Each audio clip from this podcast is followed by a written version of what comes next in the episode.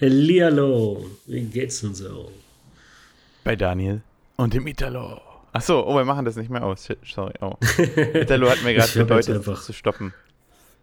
Okay.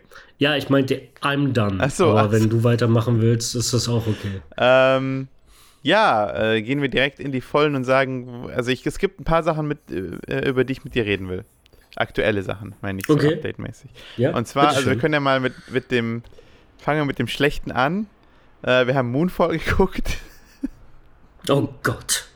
ja, aber das war, Der Film, der kriegt eine Minute. Ja. Der kriegt eine Minute. will, wo ich eigentlich Ab mehr reden will, ist, jetzt. ist dieses geile Gefühl, das wir hatten, weil wir haben, wir haben so eine 23 Uhr Vorstellung gemacht von einem Film, den eh niemand sehen Oh, will, stimmt. scheinbar. Ah, ja. Und wir waren alleine im Kino, nur zu zweit. Und es hat sich so angefühlt, als ob wir irgendwie in irgendeinem Wohnzimmer von einem sitzen und so äh, die ganze Zeit nur, wir haben nur Mit Scheiße so einem gebaut. monströsen Fernseher Ja, einfach.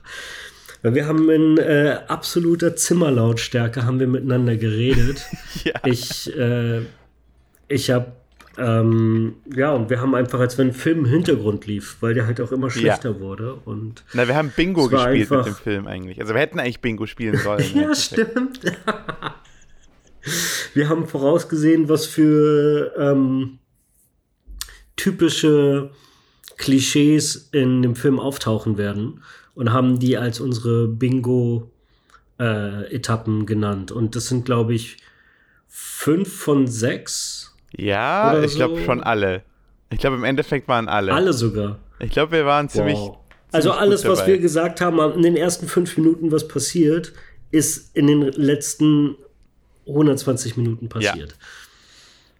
Und die, es kam jedes Mal die schlechtesten Versionen davon. Mein allererstes Beispiel war, der Hauptdarsteller wird nach einem Jahr so einen richtig verstoppelten Bart haben und morgens schon Alkohol trinken. Mhm. Und also nee, so cheesy wird's nicht. Und das allererste Ding, was kommt, ist halt genau, Genau das, das richtig. Bild. Aber halt schlecht. Also, weil nicht so, Ja. dass das wirklich. Es wäre ja cool gewesen, wenn er wirklich so Es- eben krass abgestürzt gewesen wäre, aber wär, er war so mittendrin irgendwie. Hat einen Bart, aber war. Ja, er Ja. sah halt immer noch gut aus und war nicht wirklich zerstört. Leute, die zerstört sind, sehen anders aus. Den, die verlieren Zähne und nehmen Meth. Das ist Ja. einfach. Na, Der, der, der sah gut aus. Also, egal. Ähm, was ich an dem Film Ich- problematisch ich finde. hatte ja- also, oder nee, äh, hast du noch was? ich, ich will ganz kurz, ich will, ich, ich, ja, ich will ganz kurz mit einwerfen, was, ähm, was das Vorhaben war. Mir ist schon klar, dass wenn ich Roland Emmerich gucke und äh, der wahrscheinlich nur noch aus Assets lebt, von hier wird mal irgendwie etwas überschwemmt oder da wird etwas äh, weggeweht oder explodiert. Äh, plus Aliens, dass er das alles mal irgendwann in einem Film verwenden muss. Ähm, ich dachte, das wird Roll äh, Emmerichs Endgame. Ich dachte so, jetzt geht's richtig. Naturkatastrophen Stimmt, und stimmt. Aliens. Das wird ein richtig geiler, dummer Popcorn-Film. Ich habe ich hab wieder mal wieder richtig Bock, einfach nur abzuschalten und in so einem 90er Jahre äh, Klischee-Ding zu sitzen. Also Independence Day Und- meets, äh, wie hieß der andere Film? Mit der, mit dem, mit dem, äh, The Day After Tomorrow. The Day After Tomorrow oder 2012 oder was auch immer. Ich glaube, er hat eine Trilogie sogar schon an diesen Stimmt. Naturkatastrophen. Und ähm, ja, und der Film war einfach grauenhaft. Also wirklich, wirklich Nee, schlecht. das muss man ja erstmal schaffen, dass man selbst jemanden, der da reingeht, um Popcorn, Kino, Schlock, Action-Schlock zu sehen und nicht hohe Ansprüche hat, nicht, ne? Wir gehen da nicht rein Ja. und so sagen so, oh, äh, die Story war aber irgendwie ein bisschen klischeehaft. Nee, wir gehen ja rein, weil wir die Klischees sehen wollen und selbst solche Leute werden von diesem Film enttäuscht. Also da bleibt doch echt nicht mehr viel übrig. So. der war echt, der war echt, ähm, Italo ist Er kriegt- komplett zerstört von diesem Film. ich habe nicht gesehen, ich habe nur noch traurig auf den Boden geguckt. Das müsste, das wäre eigentlich so ein Classic-Meme, ähm, wie Batman an der Schaukel. ja. Nee, ich habe gerade überlegt, ich bin eigentlich immer sehr großzügig, weil ich will auch Unterhaltung mögen, aber der kriegt von mir zwei von zehn Punkten für ähm, Kamera und die, also die, den Look und die Ambition, Naturkatastrophen und Aliens zusammenzubringen. Wirklich? Ja, okay, aber also ich würde dem Null geben. Straight Null. Durch und durch. Siehst du, so großzügig bin ich. Für mich ist zwei die absolute Katastrophe. Ich kann mir nicht vorstellen, dass ich jemals eine Null sehen werde. In, in meinem Befinden. Obwohl. Ich, was ich halt, also. Ich bin mir mit Episode 9 nicht sicher. Stimmt. Aber was ich finde, ähm, ist ja, dass je schlechter der Film wird, desto unterhaltsamer wird er dann wieder ab einem gewissen Punkt. Und wenn du halt das Pech hast, in dieses Tal reinzufallen, wo er schlecht ist, aber auch nicht unterhaltsam, dann hast du verloren. Mm. Das war der Film für mich, das war Moonfall. Das, leider ist es jetzt äh, gehashtagt. Das ist jetzt ein Moonfall. Ja, das ist ein Moon. Oh, sehr gut. Das müssen wir uns merken. Das merken wir uns sicher nicht. Das mm. haben wir nächste Folge wieder vergessen. Aber finde ich gut. Für einen schlechten Film. ähm, aber was, was für mich der Film noch problematisch, was da noch problematisch war, war einfach dieses, das ist so ein 90er-Trope, dass es so einen Verschwörungstheoretiker gibt, der sagt Aliens und hier und da und dann kommen sie natürlich wirklich die Aliens. eins zu eins wie im Film. Ja, ja. Und äh, also Emmerich hat auch in jedem Film so einen. Und ich finde es halt im Jahre 2022, wo Leute auf die Straße gehen und sagen, dass Viren nicht existieren und so ein Bullshit, das da zu bringen, finde ich schon krass. So dieses, ja, eigentlich haben alle Verschwörungstheoretiker nämlich recht. So, äh, nein. Äh, weil ich meine, seine Theorie, also kurz zur Erklärung, ist eigentlich unwichtig, aber zu, der Typ hat halt die Theorie, dass der Mond innen hohl ist, dass das ein, äh, wie heißen die Dinger? Cosmic Construct. Ja, genau, Cos Cosmic Construct, irgend sowas. Und, Irgendwie ja. sowas. Und äh, es ist halt, es, es, weißt du, wenn du mit so einem Typen zusammensitzen würdest, wenn das irgendwie dein, dein Cousin wäre oder so, der am, äh, bei, bei, bei Weihnachten am Tisch sitzt, dann wärst du so, äh, ja, klar, puh, okay, was ist mit dem falsch? So, und Roland Emmerich ist aber so, aber was wäre, wenn es wirklich so ist? Weißt du? Find, ich finde es problematisch in diesem Jahr. Es ist ein schlecht gewähltes Vehikel, aber ich glaube, das ist nicht mal das Problem, warum der Film nicht funktioniert. Also ich fand ihn an jeder Stelle dumm. Ja, nee, es war nur ein Problem, das ich damit hatte, eins von vielen. Also. Ja, ja, ja ich verstehe es, ich ja. verstehe es. Ähm, wenn es das einzige Problem des Films gewesen wäre, hätte ich nee, dann nee, locker nee. drüber hinweggesehen. Aber jetzt reden wir schon fünf Minuten drüber. Ja, genau, viel zu lange. Der hat halt gar nicht so viel verdient. Ähm, okay, ich hätte, ist shit, Zeitverschwendung. Ich hätte noch ein paar mehr Sachen. Ja, ähm, bitte. Und wir können auch gerne über Batman reden, obwohl Batman, äh, ja, aber doch, wir können auch über Batman reden. Weil ich hätte auch einen ähm. Segway, weil nämlich Batman das genau richtig macht, dass er die momentane Stimmung aufnimmt und, äh, also ich will jetzt nicht spoilern, aber es wird sehr viel besser drin verarbeitet als in Moonfall. Dieses, ich, ich, kann, ich kann jetzt nicht spoilern, leider, das ist das Problem.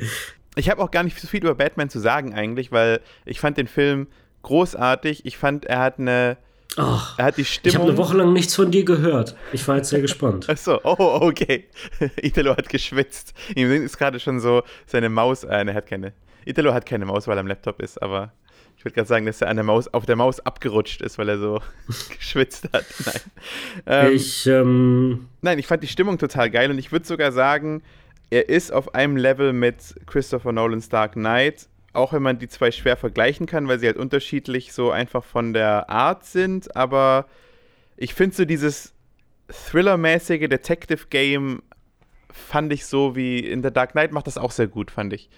Ähm, äh, so, ist ein bisschen anders alles, äh, aber ich würde sagen, er ist auf einer Ebene, wenn nicht sogar besser fast. Also ich fand ihn fast besser sogar.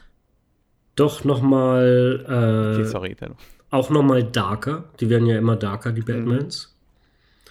Ähm, wer hätte das gedacht? Mehr serious und darker. Also die Nolan-Trilogie ist lustiger als äh, ja, dieser Film. Ist da. Der Film hat keinen Humor. Aber, der, aber Nolans Film auch nicht. Wo ist der Humor? Da gibt es in jedem Film mindestens ein, zwei Witze, die halt auch jedes Mal noch funktionieren. Ja, gut, okay. Kann schon sein. Wenn dann zwischen, meistens, zwischen ihm und. Es sind meistens Sachen, die mit Bruce Wayne oder morgen äh, hier äh, Lucius Fox zu tun haben. Ja, okay, okay.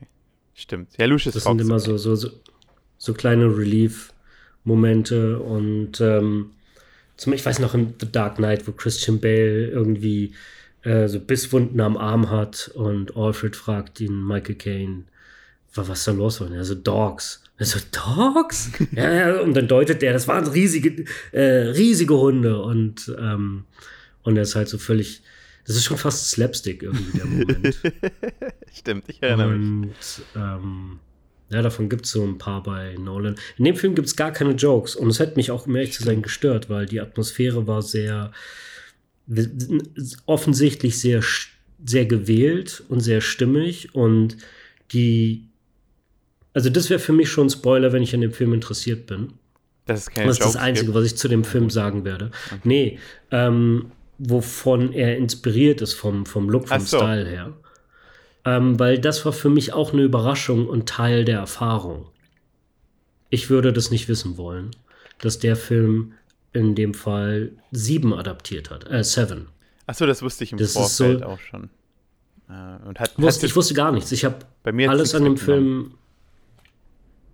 Ja, aber das war für mich noch eine weitere Ebene, einfach zu herauszufinden, was der Film eigentlich ist, den ich gerade gucke. Ja. Und es hat für mich schon einen Moment gedauert, festzustellen, ah, das ist David Fincher. Sein wahrscheinlich darkester Film mit seinem darkesten Ende. Mhm. Und ähm, und das ist genau dieser, das ist so die dreckigste, nasseste Stadt, die ich jemals ja. in einem Film, glaube ich, wahrgenommen habe. Das ist die ganze Zeit alles nass und es ist am Regnen und es ist so unglaublich dreckig. Ja.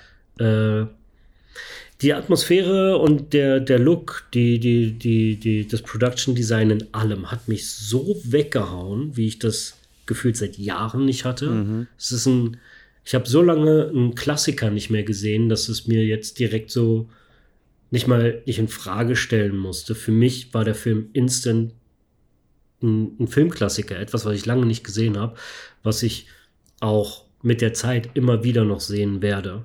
Was ist mit Endgame? Ähm, hat mir extrem gut gefallen. Jetzt irritiere mich nicht mit Endgame, wenn ich gerade. Ich wollte nur fragen, weil, weil du sagst, du hast schon lange keinen Klassiker mehr gesehen. Was, was, äh, für mich wäre jetzt zum Beispiel der letzte Klassiker, den ich gesehen habe, Endgame, so, glaube ich. Ja, ähm, der Film ist jetzt aber auch fast drei Jahre her. Ja, gut, das stimmt. Und. Oder halt Episode 9. Du hast. Star Wars. Du hast. Du hast.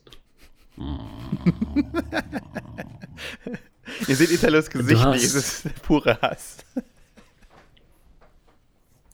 Du hast mit Endgame schon recht. Es ist ein ikonischer Film, aber ich finde, der fühlt sich nicht an wie, wie ein Klassiker, als ich ihn jetzt auch rückwirkend. Ähm, es gibt so Filme, die stechen so aus ihrer Zeit ganz klar raus. Ich glaube, äh, äh, soll ich dir meine Vermutung sagen, wieso du das Gefühl hast? Weil ich, ich fühle das auch. Ich glaube einfach, weil er sich nicht für, nicht für sich alleine steht, und da meine ich jetzt auch gar nicht, dass er mit Infinity War zusammengehört, aber einfach, es ist halt, also dieser Batman steht für sich. Das ist ein Film, wenn du, wenn du, keine Ahnung, du hast jemanden, der noch nie einen Batman-Film gesehen hast, du zeigst ihm den Film und der sieht so, oh cool, das ist ein richtig guter Film.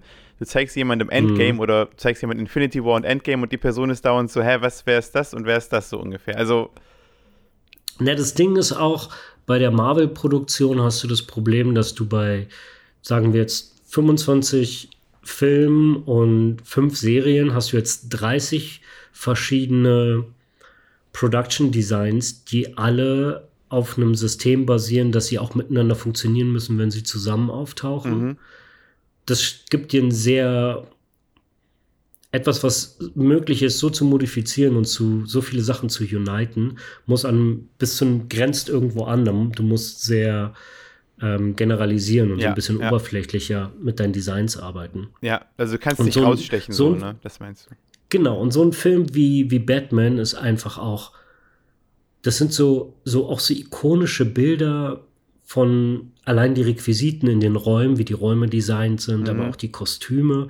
Allein das Batman-Kostüm ähm, sieht so, so anders und so eigen aus und könnte auch so ein 20er Jahre Noir-Batman sein. Ja. Ähm, das hat mich, das war, das war sehr intens und sehr eigen und darauf könntest du wahrscheinlich nicht so ein riesen Franchise bauen, wo so 20 Produkte drauf einspielen.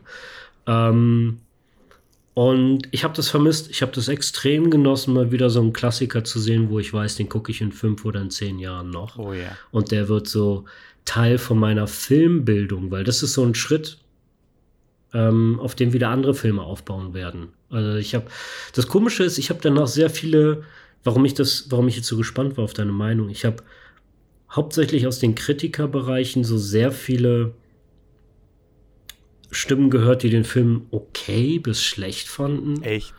Und, und ich dachte die ganze Zeit so, oh, man kann es aber auch übertreiben. Der Film ist allein schon, wenn man sich mit dem Medium-Film ein bisschen beschäftigt, der ist in so vielen Departments so unglaublich beeindruckend. Mhm. Überhaupt, dass dieses Werk existiert, ist schon, ist schon für mich war so, ich saß im Kino und dachte so, danke. Das ist wie so ein, ja. wie so ein Treat für mich gerade. Und ich glaube, ähm, dass äh, man dann noch was findet, was man in einem Film so derart kaputt kritisieren kann, das fand ich einfach nur traurig.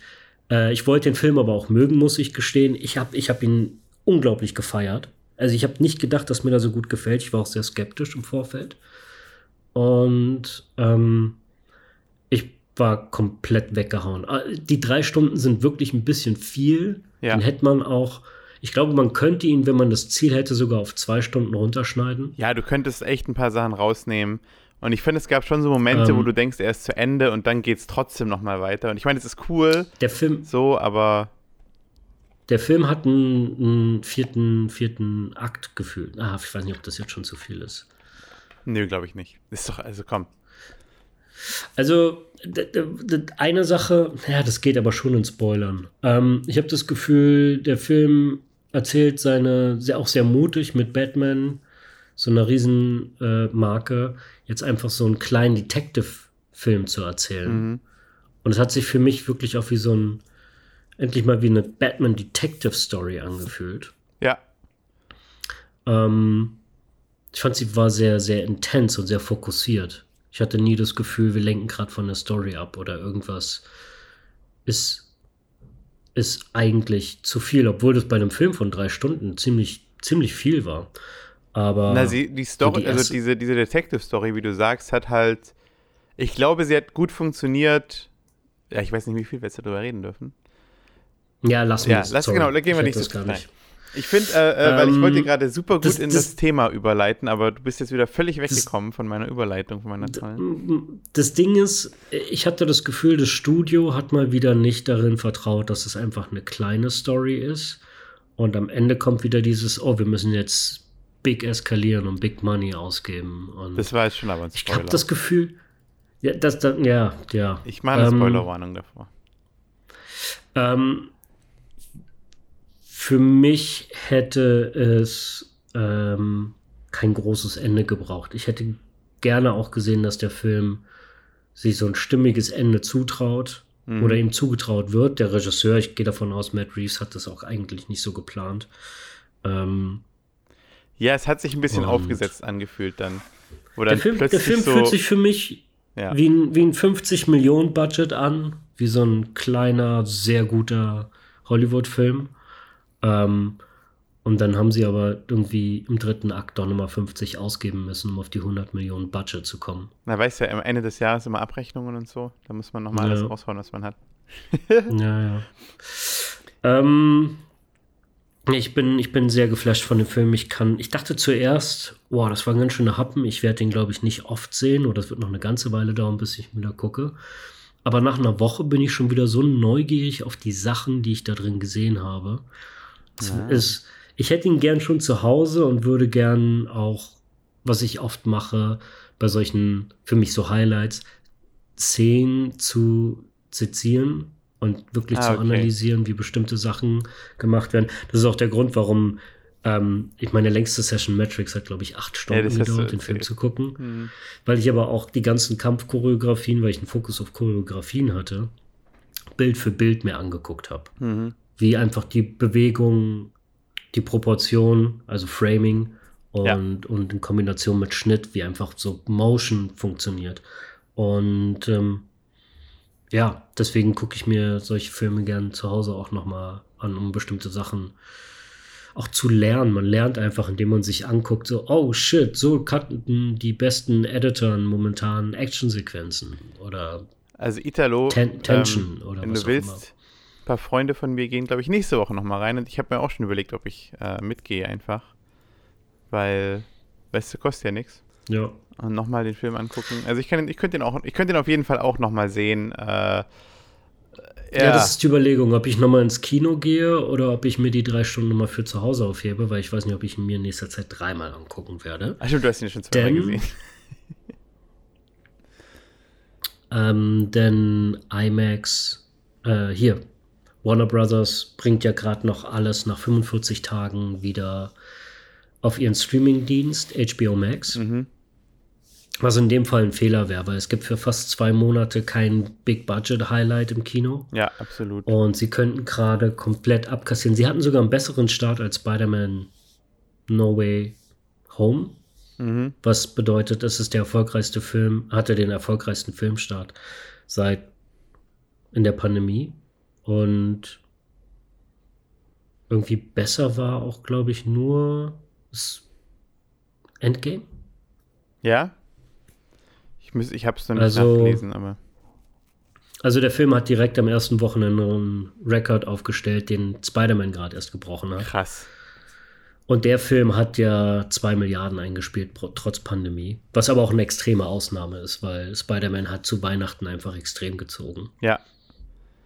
Es wird nicht so derselbe Effekt sein wie bei Batman, aber Batman scheint auch einen ziemlich guten Start zu haben. Das ist das Weirde. Ich habe von den, von den Kritikern einfach sehr viel wie gefühlt wie so Gemecker wahrgenommen, wo ich dachte, wieso genießt keiner dieses, diese Augenweide, diese, diese Kunst, die wir da endlich mal wieder irgendwie unter, unter einem Superhelden-Deckmantel sehen, weil das ist ja auch so ein Trend, der äh, in den letzten Jahren immer passiert, dass gute Filme unter so einem Superhelden-Thema einfach verfilmt werden. Hast du jetzt mein Segway genutzt, Italo? Hast du es gewagt, mein Segway zu nehmen, ich dass ich jetzt schon die ganze Zeit ich mich darauf vorbereitet habe? Ich wollte es dir in die Hände spielen. Aber ich hatte das Gefühl, ich ging zu weit. ähm. ähm, I'm sorry. Ja, genau. Ja. Nein, das wollte ich vorhin sagen, dass ich glaube, viele den Film scheiße finden, weil es ein Superheldenfilm ist. Das habe ich von voll vielen Leuten. Also, ich kenne tatsächlich niemanden, der den schlecht fand, den Film. Aber ich höre das immer wieder, auch bei Marvel-Filmen, die können eigentlich machen, was sie wollen. Das kann so auf einer Ebene mit äh, 2001 äh, sein, so. Äh, und die sagen trotzdem, ja, aber es ist ja ein Superheldenfilm und es gibt trotzdem da irgendwie Sachen, wo er nicht mehr jetzt meckern will. Ähm, und daher, glaube ich, kommt auch so ein bisschen diese Meckerei von, von vielen Leuten. Ähm, und, ähm, du, genau. und dann, also ich meine, ich glaube, in der Branche gibt es auch, es ist immer noch nicht angesehen als ähm, Kunst ähm, aus Gründen, die ich teilweise nachvollziehen kann, aber die auf jeden Fall vorschnell sind und natürlich nicht ähm, treffend für individuelle Fälle. Es gibt unglaublich gute Filme, unter, die aus einer Comic-Story entstanden sind. Ja. Und wird es auch immer wieder geben. Ähm, klar gibt es so, so Massenware. Äh, aber das Ding ist, Superheldenfilme sind ähm, wie so ein eigenes Genre geworden. Ich habe das Gefühl, das ist einfach. Äh, natürlich gibt es gute und schlechte Actionfilme oder gute und schlechte mhm. Komödien. Gibt es auch gute oder schlechte Superhelden-Stories. Vor allem, weil sie nicht verstanden oder ernst genommen werden. Ja. Ja, ich, ich meine, eigentlich ist es schade. Äh, ich, ich weiß auf jeden Fall, was du meinst, weil im Endeffekt finde ich eben, dass viele Superheldenfilme sich so sehr an anderen Genres bedienen. Also zum Beispiel, äh, wie wir jetzt, Batman ist ein gutes Beispiel, weil es ist im Endeffekt äh, Detective Thriller à la Seven. So. Das hat eigentlich mit Superheld nicht mehr so viel zu tun. Äh, ich kann mir gut vorstellen, dass er da auch seine Inspiration her hatte. Ich meine, guck dir Seven an. Das ist Batman, nur in einer sehr dunklen Interpretation. Ja. Ähm, es ist Morgan Freeman ist Batman, Brad Pitt ist Robin und Kevin Spacey ist der Riddler. Ja, stimmt. Das, das ist, einfach nur sehr super fucking dark. Mhm. Ähm, und ich kann mir vorstellen, dass Matt Reeves einfach einen Genius Moment hatte, Editor-mäßig. Er hat halt diesen Film gesehen und dachte, Warum macht man nicht daraus Batman? Mhm. Stimmt. Ha. Jetzt bin ich, jetzt hast du mich völlig abgelenkt von. Ja, ich sehe es. Genieße es. Na, wir können ja, äh, also unser Thema heute. Eigentlich hätte ich ja nämlich noch irgendwie mehrere Trailer gehabt, die ich, für die ich reden wollte, aber wir können ja gleich aufs Thema eingehen. Unser Thema heute ist, äh, was, haben, was war genau die Formulierung? Sind Superheldenfilme durch? Sind, warte mal. Ach so, ja, das war ja auch eigentlich eine Zuschauerfrage. Damit können wir gleich dieses Segment auch abdecken. Sind Superheldenfilme nur eine Phase? Das äh, ist die Frage. So. Ähm, auf die Gefallen, dass es wie eine Debatte klingt. Ich sage im Vorfeld, was mein Statement ist. Okay, dann machen wir das so. Dann debattieren wir das jetzt ganz klares und hundertprozentiges Nein. Dann muss ich jetzt ja Ja machen. Ja. Wenn wir das debattieren wollen. Deswegen, lass uns nicht debattieren. Na warte, vielleicht finde ich ein paar Argumente für Ja. Ich finde das echt ganz geil, wenn wir so Debatten machen. Ähm, dann dann okay. wir zwei, zwei Sachen. Ähm, okay, gut, dann, äh, dann sage ich mein, mein äh, Intro-Statement ist, äh, ja, es ist eine Phase, die vorbeigehen wird. So. ähm, leider ist das nur auditiv. Denn wenn man das Bild sehen könnte, wüsste man, dass du keine Chance hast. Du glaubst es selber nicht. nee, natürlich glaube ich selber nicht. Ja, aber ist das nicht die Kunst? Äh, das gibt's, also bei uns in der Schule gab es nicht so debattiert. Ich wäre gespannt so, auf die Argumente. Ich werde, also du hast keine Chance, aber du kannst mir trotzdem gerne deine Argumente nennen. Okay, also ich sag, mein, meine Theorie ist, ähm, äh, Superheldenfilme sind ein Sign of the Time, so wie äh, zum Beispiel aus den 90ern Actionfilme ähm, oder Noir-Filme oder Westernfilme ist ein Genre, das es irgendwann nicht mehr geben wird. So. Mhm. Das ist mein, das mein Standpunkt. Ist ja, ach schade, ich hätte vorher mein äh, Scorsese-Shirt anziehen müssen. Mhm. Italo, es ist ein auditives Medium. ist ja wichtig daran schon mal. Nur für dich, nur für okay. dich. Oh. Ich habe, äh, Scorsese hat ja vor äh, eineinhalb Jahren ähm, so ein Statement gemacht, dass diese ganzen Superheldenfilme und hat er, glaube ich, über Marvel auch spezifisch geredet, nichts mit Kino oder so Film mhm. zu tun haben. Und ähm, ja, ja, so ein 5 Stunden Gangster-Drama ist viel besser. Das stimmt ja. auch zu. Ich, ich verstehe schon, wo er damit hin wollte, aber er hat einfach den Bogen überspannt, ähm, indem er auch wahrscheinlich über etwas geredet hat, was er nicht gut kennt. Mhm. Und ähm, ja, gab es natürlich einen großen Backlash in Social Media. Ah, wie kann er das nur wagen? Und natürlich wurden auch irgendwelche Schauspieler dazu gefragt, die dann irgendwie sehr diplomatisch blieben, aber man die eine oder andere Meinung raushören konnte. Und ich habe mir danach, ich musste einfach, ähm, mir ein Shirt gekauft, wo Scorsese draufsteht, im Stil vom Marvel Studios Logo. Sehr gut. Und damit bin ich auf unsere Nerd-Partys, ähm, von der wir ja vor zwei Wochen die erste oh hatten. Oh ja. Oder vor einer Woche? Äh, es war die war sehr Woche. cool. Letzte Woche. Ach krass, was alles passiert. Ja, letzte ist. Woche. Genau, ja, letzte Woche war es. Ähm, ja. Und ähm, ja, da gibt es ja am 16. schon die nächste Veranstaltung im Sisyphus. Machst du hier wieder gerade Werbung? So ein bisschen, ja. Und am 30. werden wir dort live Pen and Paper spielen. Da bin ich nicht da. Das habe ich schon mal gesagt das und heißt, hast du mich schon mal eingeladen ja, und ich habe schon mal gesagt. Ich weiß. Achso, okay. Aber ähm, du sagst es an die Zuhörer. Ich bin, ich, ich gehe mal ja, kurz genau. aus dem Raum, ja? Wer uns live spielen sehen möchte, der kommt am 30. März in Sisyphus. Und äh, viel, sind vielleicht sogar kostümiert. Und ähm, danach, wenn Daniel von seiner Weltreise zurück ist, seht ihr uns beide live, yes. weil er dann mitspielt. Oh ja, auf jeden Fall. Ja, das äh, können wir dann aber nochmal wahrscheinlich ankündigen, wenn es dann äh, Weltreise, Spanien, ja. ähm, okay, aber wer ist, wer ist dran? Das also, hast du jetzt verraten. Äh, ich, dann kann ich ja mal mit meinem ersten Argument anfangen. Oder eigentlich war das ja schon ein Argument. Für mich äh, sind, also nicht für mich persönlich, sondern für mein debattierendes Ich, äh, sind äh, Superheldenfilme ähm, einfach nur so eine Phase, wie gesagt, wie Westernfilme. Es gab eine Zeit, da waren Westernfilme Ja. in, da gab es auch Abstufungen drin, da gab es auch äh, Spaghetti-Western da und, und äh, unterschiedliche. Italo-Western. Genau. Oh, scheiße, siehst hm. direkt, direkt Große nicht, Chance vertan. direkt nicht die Chance genutzt, verdammt.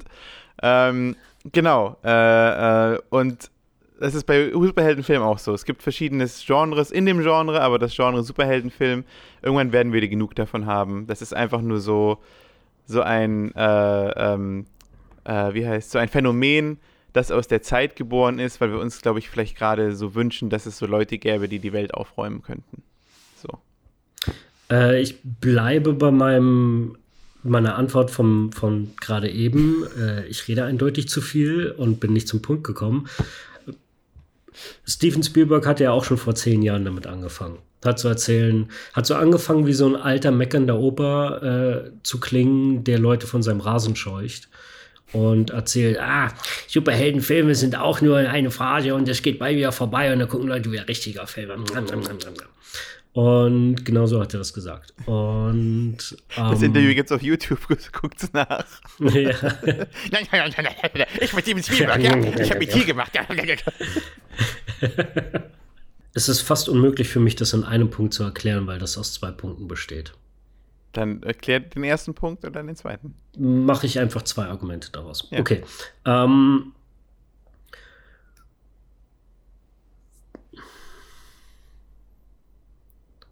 wo fange ich an?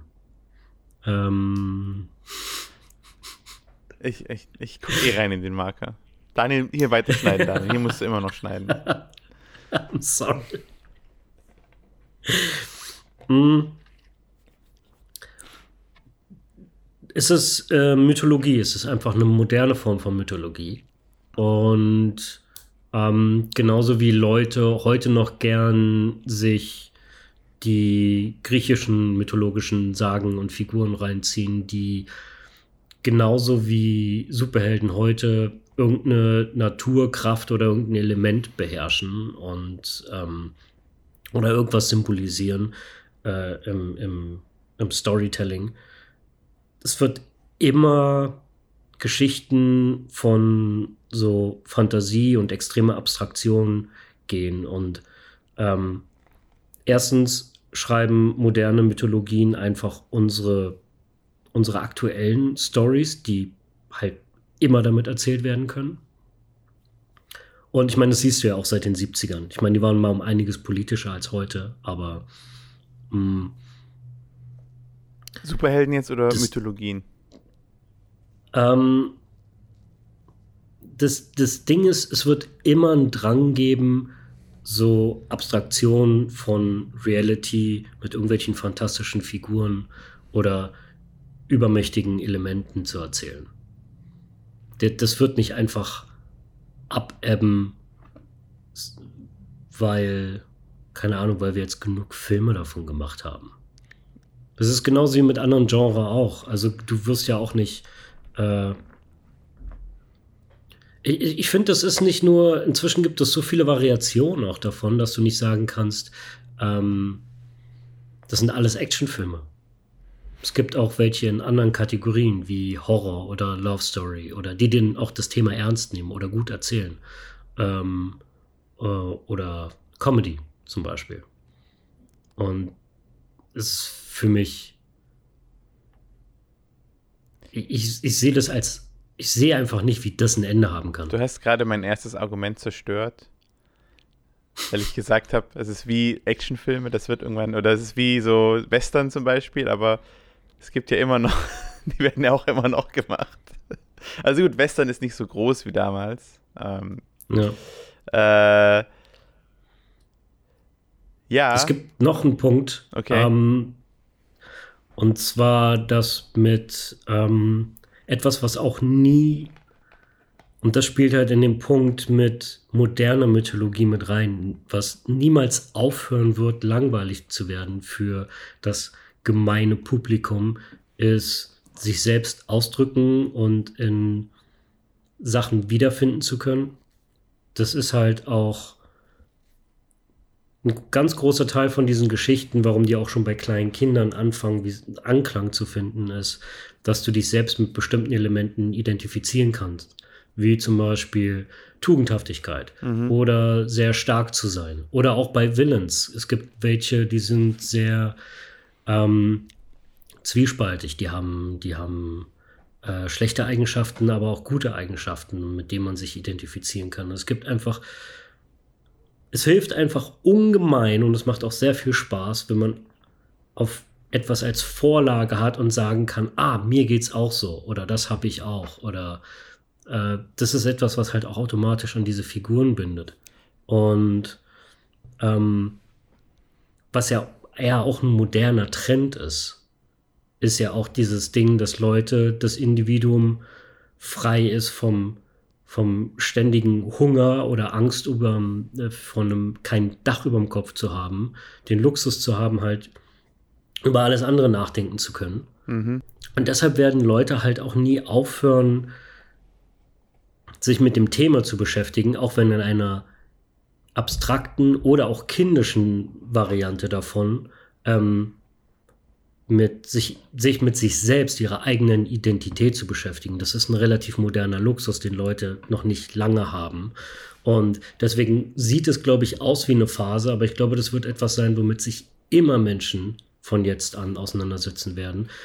Avatare zu finden, mit denen sie sich identifizieren oder ausdrücken können. Und ich, ich kann mir nicht vorstellen, dass das nur eine Phase ist, dass Leute damit irgendwann aufhören werden. Ich habe ähm, ein mindblowing Argument, aber das ist jetzt, also das muss ich jetzt abseits meines äh, de Debattiers ich sagen, weil es nämlich äh, für, also für deine These spricht. Und zwar, mhm. äh, es gab schon immer, also es waren schon immer Superheldenfilme. Hier guck dir Western an. Western, der Held im Western, also der, sagen wir jetzt mal den, selbst im Italo-Western, das ist doch, das ist doch kein normaler Mensch. Oder im Actionfilm, hier äh, John McClane die Hard. Also, wenn du jetzt mal wirklich von Realismus ausgehst, sind das ja auch Übermenschen jeweils. Das fängt ja in der Bibel an. Genau. Die ersten Superhelden kommen aus der Bibel. Genau. Aus Jesus wurde Superman. Ja. Und damit, das ist kein Witz, du, wenn du dir die Identität von beiden Figuren anguckst, eine kommt von einer höheren Kraft, wird auf die Erde gesandt, um dem Menschen zu helfen und wird dafür geschandt. Es Jesus ist Superman. Und ähm, es gibt viele solche Geschichten, die einfach nur weiterentwickelt werden, eine moderne Interpretation. Ja, genau. Und äh, wo wollte ich hin mit dem Argument? Im Endeffekt ist es einfach nur äh, die logische Schlussfolgerung, Superhelden-Stories zu erzählen und deswegen werden die auch nicht weggehen, weil es immer Superhelden geben wird. So. Ja. Und das ist jetzt ein Argument, dass ich, äh, zu, jetzt muss ich mich wieder in mein äh, Debattier-Ich begeben und ein Gegenargument liefern. Äh, ich, äh, ähm, ich gebe auf. das war meine Zeit für heute. ich habe kein, ich habe tatsächlich, ähm, ein Gegenargument von mir wäre vielleicht noch, aber das ist eigentlich total, das kann ich in meinem eigenen Kopf schon, schon demontieren. Aber ich okay, aber einfach. jetzt bin ich neugierig. Ich hau's einfach raus. Ähm, und zwar, wenn es nicht große Studios wie Marvel und DC geben würde, dann würde es auch nicht das Superhelden-Genre geben. Das heißt, es ist nur Money-Making von den beiden großen Studios. Und das hast du aber eigentlich auch schon, das haben wir eigentlich beide schon debunked, äh, das Argument, weil du gesagt hast schon, Leute wollen immer sich mit einer äh, mächtigeren Figur ähm, identifizieren.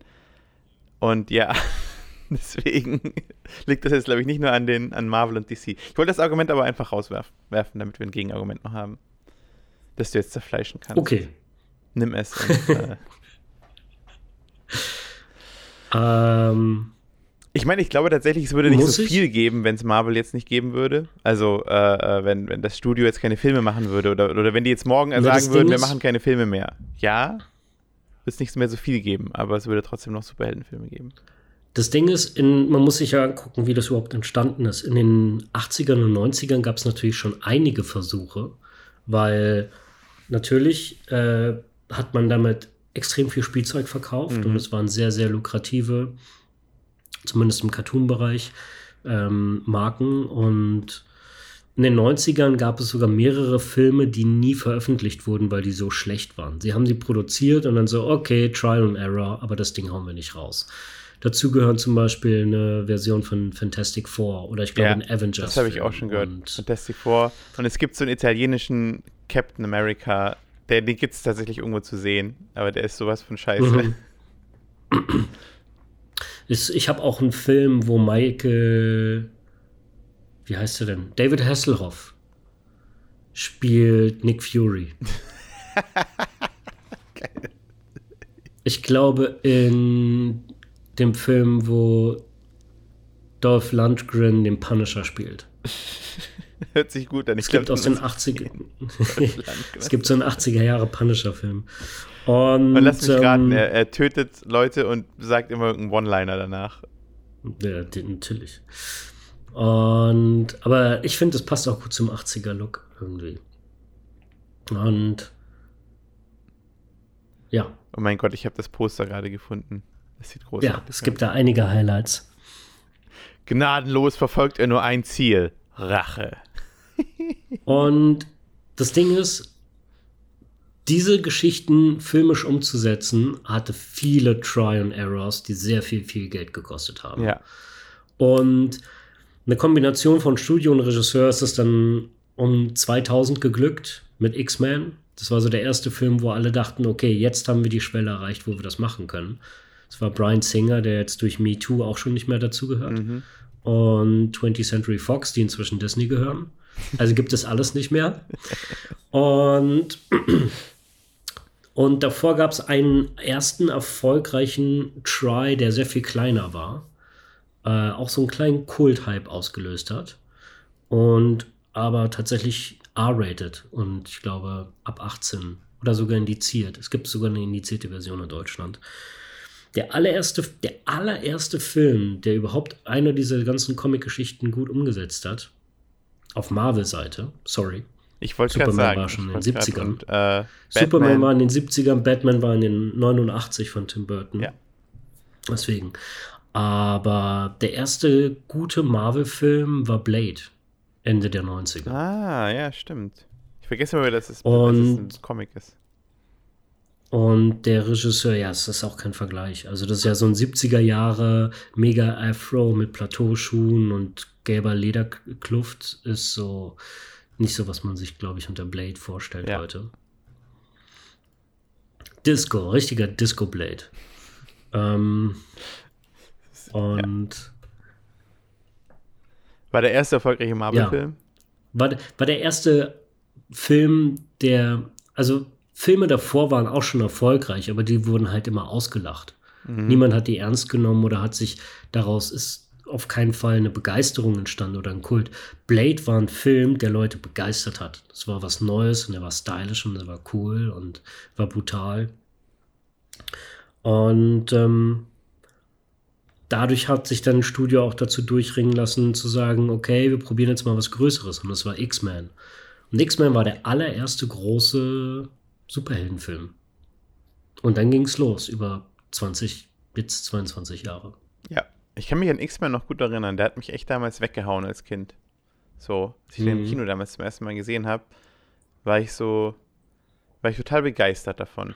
Also diese Vorstellung, ich glaube, das ist das, was du gesagt hast, diese Vorstellung, die du als Kind kriegst, dass, dass auch du, du, du, du, du projizierst das ja sozusagen, weil du als Kind, glaube ich, ähm, nichts, also nirgendwann bist du so ohnmächtig wie als Kind. So, du hast nicht wirklich eine Mhm. Macht, du hast keine Auswirkungen auf die Welt.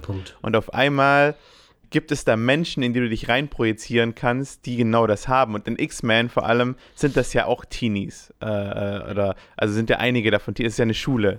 Ähm, Ja. und äh, das ist halt, ich glaube, das gleiche wie bei Harry Potter oder so. Kinder, die auf einmal Macht haben, zieht dich halt als Kind irgendwie nochmal mehr an. Das hört sich jetzt total dumm an. Kinder, die auf Absolut. einmal Macht haben, hört sich dumm an. Aber äh, ich glaube, alle, ich hoffe, alle wissen, was damit gemeint ist.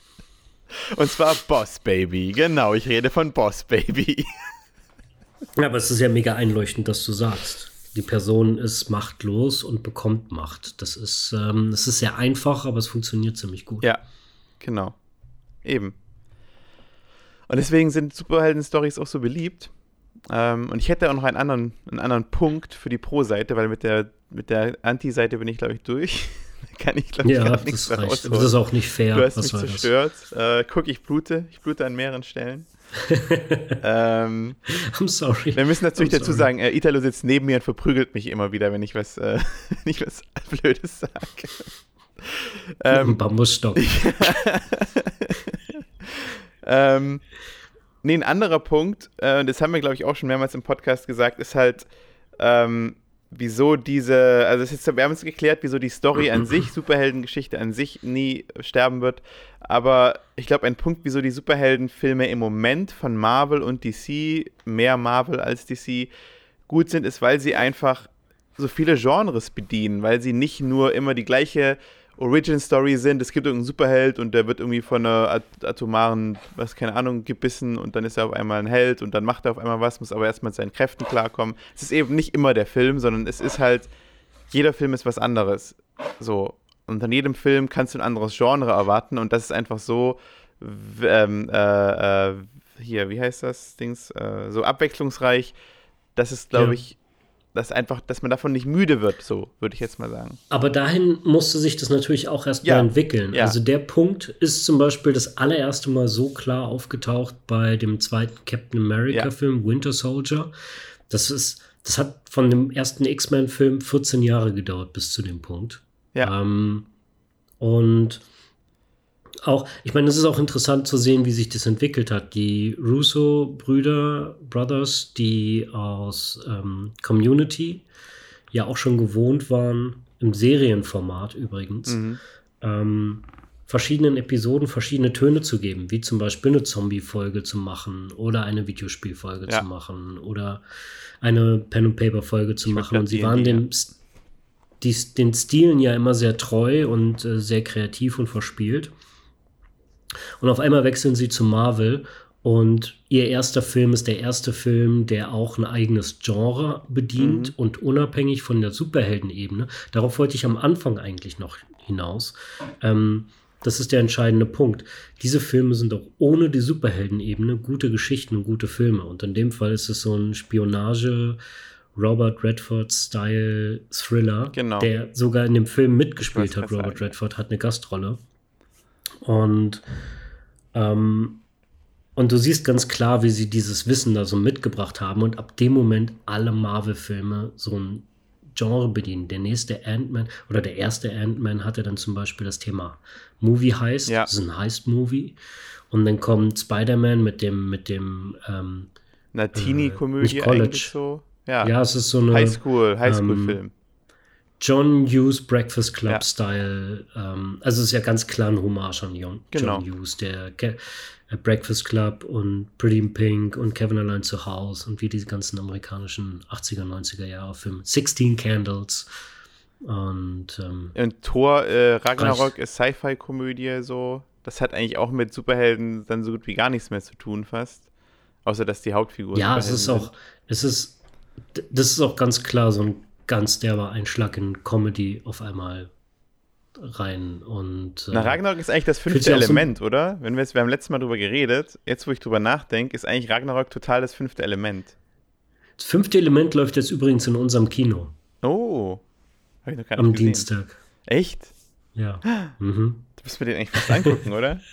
Ja, habe ich auch überlegt. Geil. Für mich komischerweise muss, war mein erster Gedanke Gladiator. Aber das trifft es auch nicht ganz. Bei Ragnarok. Ja. Na, weil es ja diese Gladiatoren-Szenen gibt, so vielleicht. Ja, es ist ja aber auch nicht nur die Szene. Von der Geschichte so her Dreiviertelstunde. Dreiviertelstunde gefühlt dreht sich halt auch um dieses Kämpfen und diese, dieses Gefangensein. Und Mhm. ähm, um ehrlich zu sein, könnte ich Ragnarok gar nicht so straight benennen wie jetzt zum Beispiel äh, Winter Soldier oder Ant-Man. Ja. Aber Er hat viel Ähm. verschiedene Einflüsse so. Und Absolut. vor allem, was ihn ja wirklich den Kopf aus der Schlinge gezogen hat, war halt dieser überraschend geniale Humor, der von Taika Waititi gekommen ist. Mhm. Ähm, das den Film. Das war das äh, Spionage-Thriller oder oder oder ähm, hier Heist-Movie ist ja ein Genre, aber der hat ja komplett die Kategorie gewechselt. Der ist ja so von, von so mythologischer Action straight in Comedy rein. Ja. Die Comedy ist ja so der Schwerpunkt bei, bei Thor auf einmal gewesen. Die haben ja die komplette Kategorie eigentlich ge geändert. Obwohl der erste schon auch sehr lustig war. Ich habe den irgendwann vor kurzem mal wieder gesehen, nach langer Zeit. Und war dann auch, auch überrascht, wie viel Witze der drin hatte tatsächlich. Ähm. Ich war tatsächlich überrascht, wie dramatisch der Film ist. Er nimmt sich noch sehr ernst unter der Regie von Kenneth Brenner. Und es gibt so, so, so drei, vier so ext extrem Shakespearean Moments, wo ich dachte, Kenneth, ich verstehe es, aber das ist hier nicht englisches Theater. äh, das ist für, das ist für Kinder in mhm. erster Linie gedacht. Und das war ein bisschen sehr dramatisch an manchen Stellen. Ich finde es cool, aber ich, für mich ist es schon fast herausgestochen aus, den, aus dem Film. Ja, stimmt. Wie, wie, ich will das gar nicht nehmen, du hast recht, der Film hat, hat auch Humor, aber er war so, ich hatte ja so was shakespearean ja, also zumindest versucht er das. Ich glaube, das ist beim ersten Mal bei mir eher hängen geblieben, weil für mich war das immer ein ernster Film. Ich konnte mich nur an mhm. den Witz erinnern, wie er, äh, wie er den, den Becher, Another. Genau, Another One, genau. nur an den Witz konnte ich mich erinnern, an keinen anderen. Und dann ist mir eben. Nero macht das. ja. Das ist kein Witz. Mit seiner Schnabeltasse oder was? Another ja, One. Äh, geil. Ähm, ja, äh, äh, was gibt es sonst noch zu dem Thema zu sagen? Vielleicht meine Frage wäre noch so, die ich in den Raum stellen will. Äh, können die das durchhalten? Können die diese, weil ich meine, irgendwann muss man ja trotzdem dann anfangen, Geschichten zu wiederholen. Was kommt als nächstes? Ähm, die Vorlagen sind ja immer da und meistens 10 bis 20 Jahre voraus äh, mit, der, stimmt, mit ja. den Comic-Vorlagen. Die haben unendlich viele Autoren. Das, das Niveau ist in den letzten 30 Jahren brutal angestiegen. Dadurch, dass durch die Filmindustrie da jetzt auch so ein großer Abnehmer ist, ist die Qualität und der Anspruch der Autoren. Das ist so krass. Das ist so krass an diesem Ding, was es auch so ein bisschen, glaube ich, von klassischen Filmemachern so aus so schlecht, äh, so einen schlechten Eindruck macht ähm, inzwischen sind diese Produktionen so groß und ach so, da jetzt sorry, dass ich die ganze Zeit jetzt das Thema gabel, aber das war ja auch zu deiner zu deiner Frage vorhin. Du, du hattest ja gefragt, warum Marvel und DC, ähm, wenn die wegfallen würden, ja. ob dann noch so viel da wäre. Das glaube ich tatsächlich würde es nicht, weil die haben das durch ganz viele Trial und Errors sind halt vor allem mit Marvel in erster Linie ein Studio entstanden mit Leuten, die die Erfahrungen bei den richtigen Filmen gemacht haben. Kevin Feige hat, das ist ja schon bei dem ersten X-Men-Film dabei gewesen in der mhm. Produktion. Und an irgendeinem Punkt musste ja auch jemand in der Lage sein, eine Formula zu knacken, mit der du daraus gute, erfolgreiche Filme machen kannst. Ja. Und das gehört einfach, daraus ist dann halt ein Monopol geworden. Also ich, ich sehe es ganz klar, wie halt ähm, einer irgendwann in, in jeder Branche heraussticht und es am besten verstanden hat und dann einfach die Genre, die, äh, Branche ruled. Und Warner hat jetzt auch fast zehn Jahre gestruggelt und das versucht zu imitieren, bis jetzt an dem Punkt sind, wo sie wirklich gute Filme machen oder sich wieder trauen, ihre Single-Shots zu machen, was sie früher schon immer gemacht haben. Ja. Ich meine, die haben ja viel, viel früher damit angefangen, in den 70ern mit Superman, wie gesagt, ja. und in den 80ern mit Batman.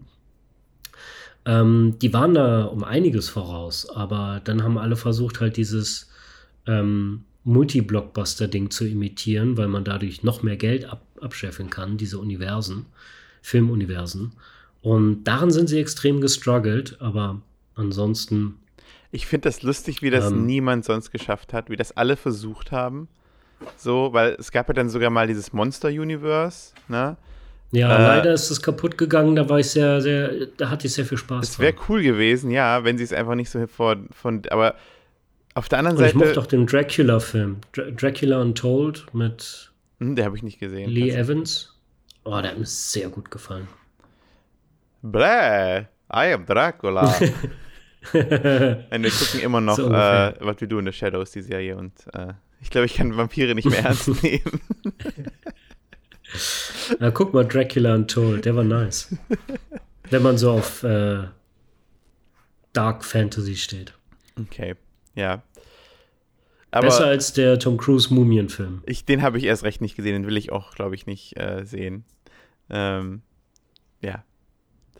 Okay, aber dann wäre das ja, dann, dann wäre eigentlich damit, wäre die Frage damit beantwortet. Äh, das müssen wir eigentlich die Person fragen, die sie gestellt hat. Ich weiß, weißt du noch, wo die Frage herkam? Ich weiß es leider auch okay. nicht, wer, von wo die einkam. Ich habe es mir nicht notiert.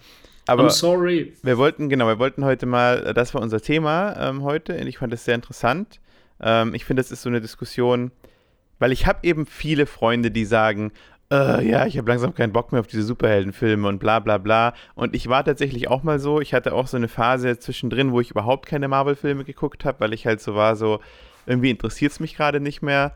Und dann, äh, ich glaube, es war so um die Infinity War-Zeit rum, ich glaube, ein bisschen früher, habe ich alle wieder durchgeguckt, die ich verpasst hatte. Das war zum Beispiel auch Age of Ultron mhm. und so und war dann überrascht, mhm. wie unterhaltsam das einfach ist. Also wie, ja. wie gut du damit, wenn du wirklich einen ganzen Tag da sitzt und Marvel-Filme guckst, hast du einen super Tag. So.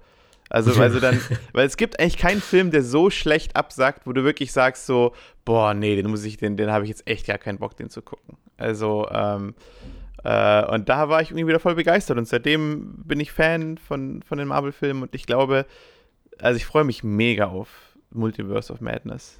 Multiverse, ja. Das wird großartig. Ähm, ich habe jetzt auch erst vor kurzem tatsächlich den Inhalt des Trailers verstanden. Ja? Was gibt's da zu verstehen? Na, ich habe ähm, hier Professor X nicht verstanden zuvor. Habe ich nicht wahrgenommen. Den habe ich auch nicht wahrgenommen. Wo ist der Professor X? Ja, siehst du mal? Ich habe ihn dann.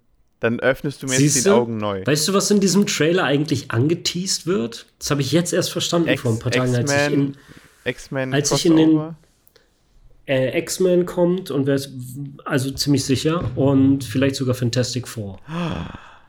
Oh Weil, pass auf, ich sitze im Batman drin, bin völlig gehypt. Du ja. weißt, was los war. Ja. Ähm, Sehe den Doctor Strange Trailer und check auf einmal die Bilder. Ich weiß nicht, was los war, aber vieles habe ich vorher einfach nicht gesehen oder verstanden. Und ganz am Ende Nee, es gibt so eine Stelle, da wird er von so Robotern ähm, vor so ein Tribunal irgendwie gebracht ja. in Handschellen.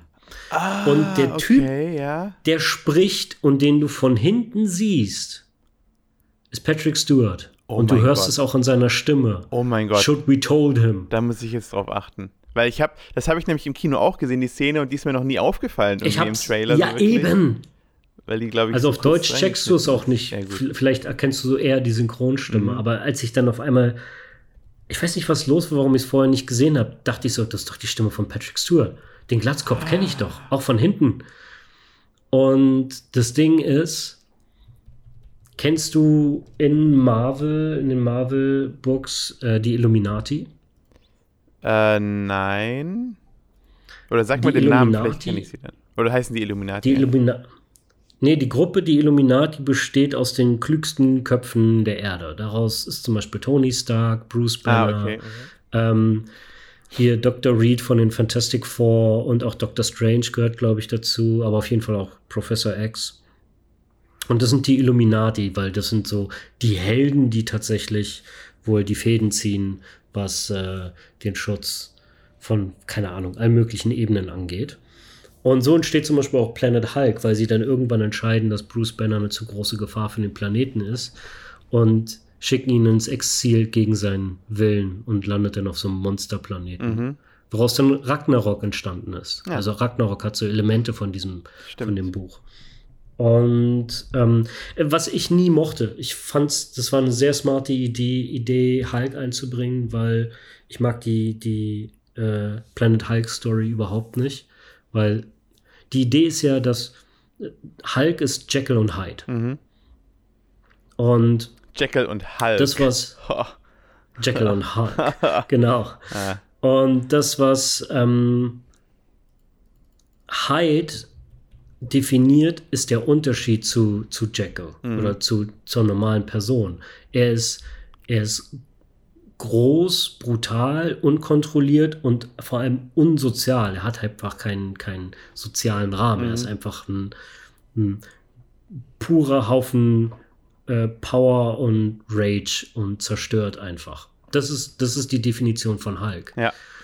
Wenn du jetzt, und das funktioniert nur unter Menschen. Ja, stimmt. Wenn du jetzt Hulk auf einem Planeten voller Monster setzt, wird Hulk auf einmal der, der, das Gegenteil davon, der einzige anständige Charakter oder sane Person und du nimmst ihm komplett seine Identität, dadurch, dass du ihn unter andere Monster steckst.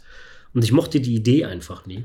Aber das hört sich Und für mich haben nach sowas an wie, also das ist ja immer, wenn du eine Serie schreibst, versuchst du irgendwann, also gerade so eine fortlaufende Serie, dann versuchst du halt irgendwann mal die Figuren, also es ist ein ganz normaler Trick, dass du einfach sagst, ich drehe jetzt die Figur um. Oder ich mache halt, ich gebe der Figur irgendwas, was ihre größte Schwäche ist oder so, weißt du? Und das war halt so Mhm. eins, ne? Ähm, Äh, Ich verstehe ich verstehe auf jeden Fall den Ansatz und ich denke mir auch so, klar zieht man das Ex- Experiment durch und ich bin auch froh, dass ich, dass ich das kenne. Aber dadurch habe ich auch gelernt, dass es mir nicht gefallen hat. Ich mochte die Idee nicht, weil das ist etwas, was die Figur komplett definiert und ihm das zu nehmen, find, hat, mich, hat, hat für mich nicht funktioniert. mhm.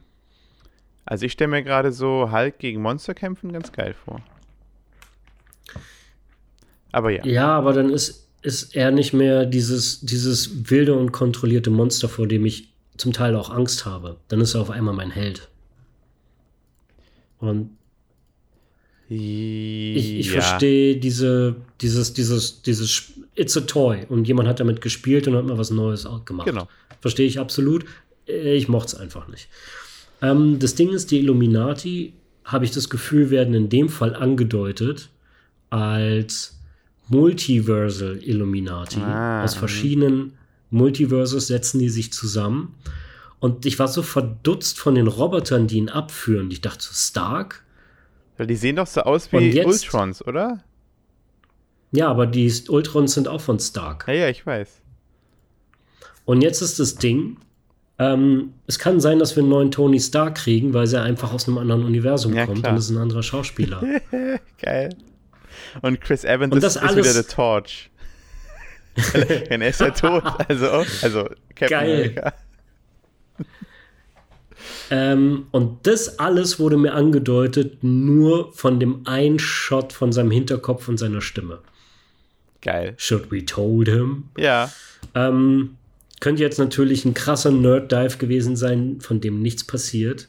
Aber ich bin auf jeden Fall, von diesem einen Shot war ich auf einmal mega gehypt im Kino. Aber, aber dafür liebe ich und alle Leute da draußen, ich meine alle unsere zehn Hörer, wenn ihr Marvel-Filme nicht guckt oder nicht 50. so Fans, Fans seid von, von Marvel-Filmen, was ich finde, diese Filme immer geil macht, ist, und auch die Serien sind die ganzen YouTube-Videos, die Deep Dives machen und sagen, und es gibt ja, Ja. auch, das gibt es auch von dem Trailer auch schon, die dann so sagen so, "Mm, ja, und das könnte hier aus der Ausgabe bla bla bla, äh, von der Storyline, äh, Ausgabe 560, da sehen wir nämlich die und die Figur mit der und der Figur reden und das könnte genau der gleiche Moment sein und so weiter.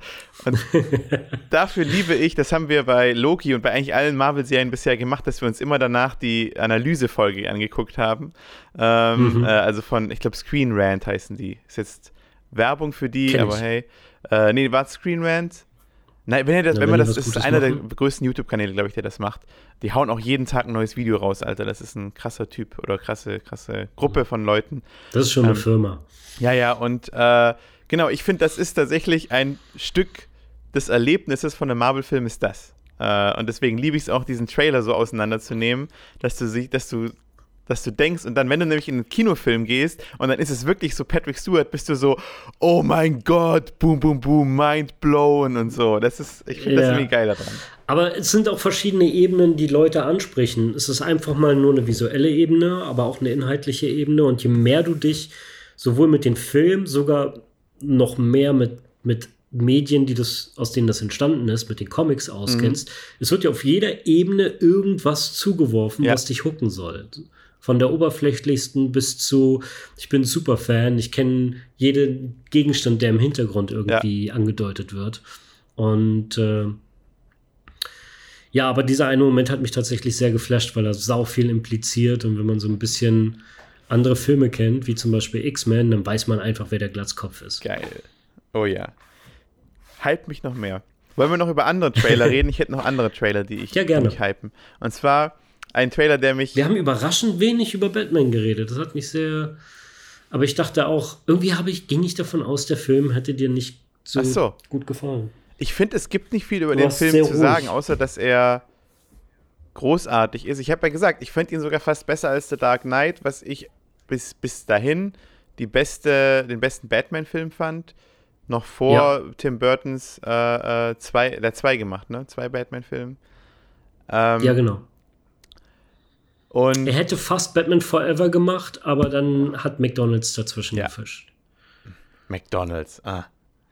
Nee, was. Äh, McDonalds war früher, um es kurz zu erklären, ja. McDonalds hatte früher so eine Macht bei kommerziellen Filmen, dass sie entscheiden konnten, wer zum Beispiel mitentscheiden konnten, wer zum Beispiel die Charaktere spielt oder ja. wie die Kostüme aussehen. Weil sie dadurch die Filme finanziert haben und die Lizenz für die äh, Kids-Menüs ja, genau, bekommen und da ja. die Spielzeuge reinpacken konnten. Die haben auch einen kompletten Film gemacht und, namens Mac and Me. Das ist ein, Ach, eine komplette äh, McDonalds-Advertisement auf 90 Minuten.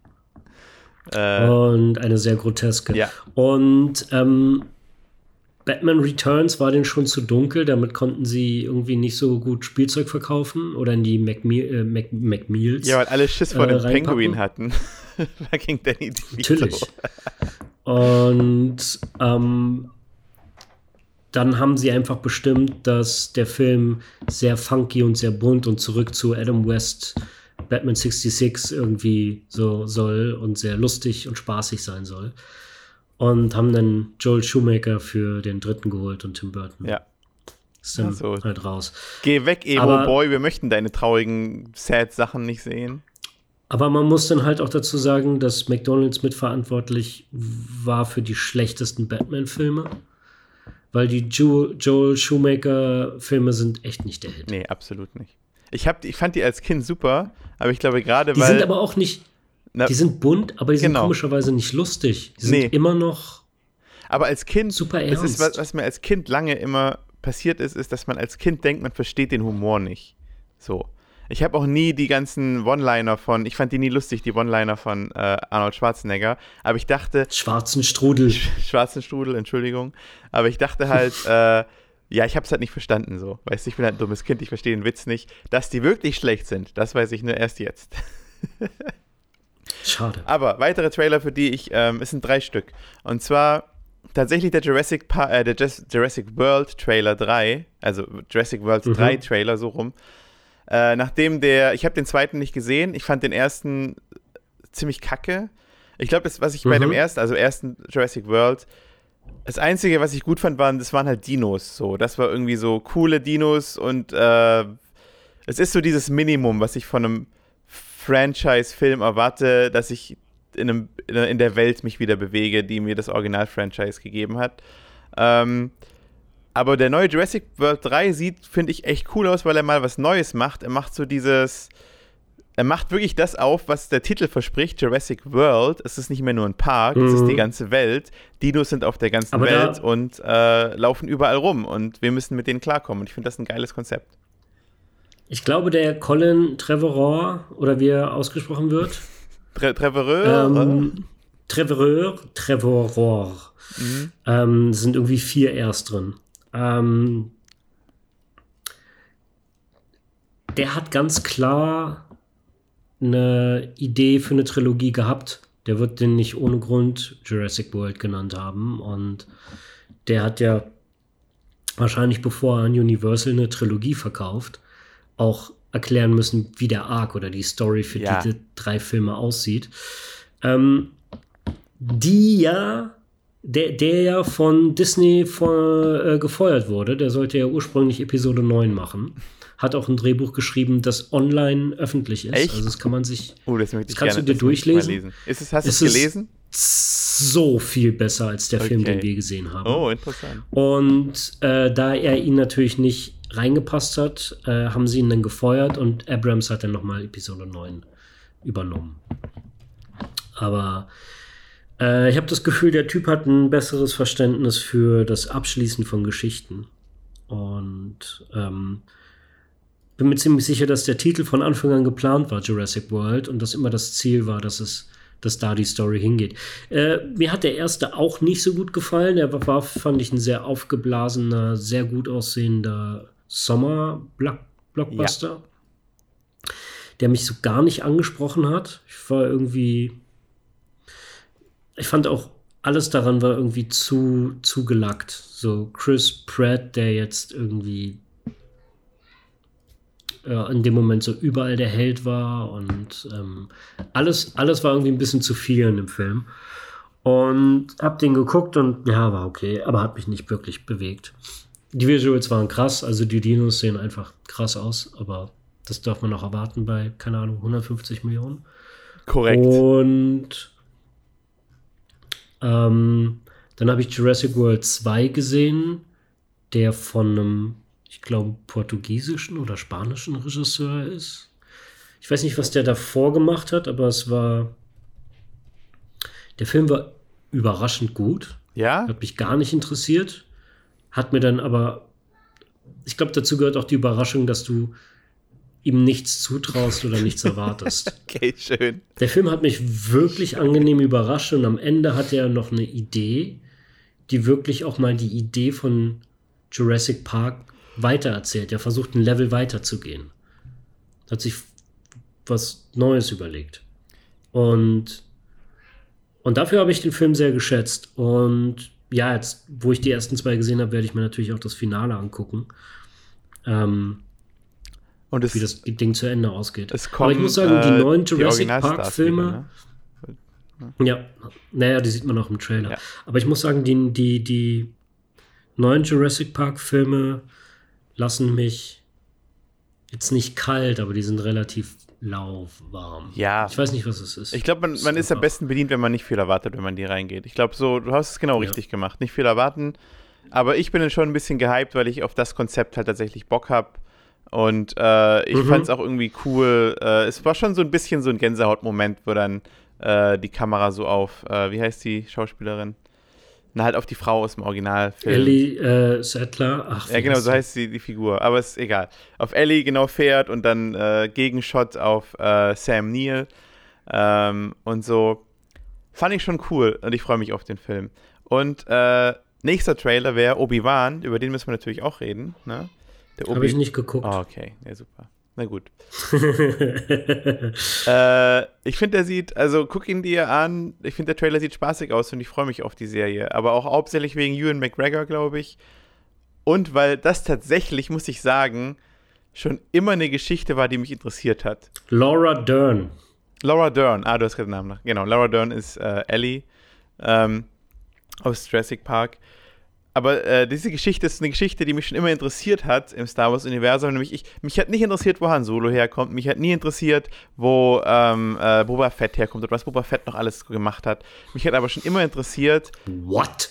Nein, wirklich nicht. Tatsächlich, ich fand immer Boba Fett, ich habe nie wow. verstanden, wieso der so einen krassen Hype um diese Figur ist. Ist halt so ein stiller Weil er Dude. den coolsten Helm im Universum hat. Ja, gut. Okay, aber ähm, mich hat schon immer interessiert, was hat Obi-Wan gemacht zwischen Episode 3 und Episode 4? Und es sieht cool aus, der Trailer. So, er hat mich jetzt nicht mega umgehauen, aber ich freue mich drauf irgendwie. Ich freue mich mehr drauf als ich auf Boba, Boba Fett. Ne, der war leider nicht gut. Ähm, äh, bis auf die drei Mandalorian-Folgen. Ich werde. Ich habe den Trailer gezielt nicht geguckt und habe es auch nicht vor, weil mich interessieren. Ich habe das Gefühl, es ist immer noch derselbe alte Drops, der aufgehoben und weitergelutscht wurde. Ja. Ich will, ich, ich, ich mochte den Ansatz, dass die Sequels neue Figuren zeigen wollten. Sie waren noch nicht gut darin, Star Wars zu erzählen. Aber es reicht mir langsam mit den Origin Stories und was hat er in der Zeit und der Zeit gemacht. Und wie gesagt, Tatooine kann ich gar nicht mehr sehen. Es reicht nur mit dieser dreckigen Sandkugel. Und Aber man sieht auch andere Planeten im Trailer, also es wird nicht nur auf Tatooine sein. Das kann ich dich schon mal beruhigen. Und ich will nichts über die Show wissen. Okay, shit, sorry.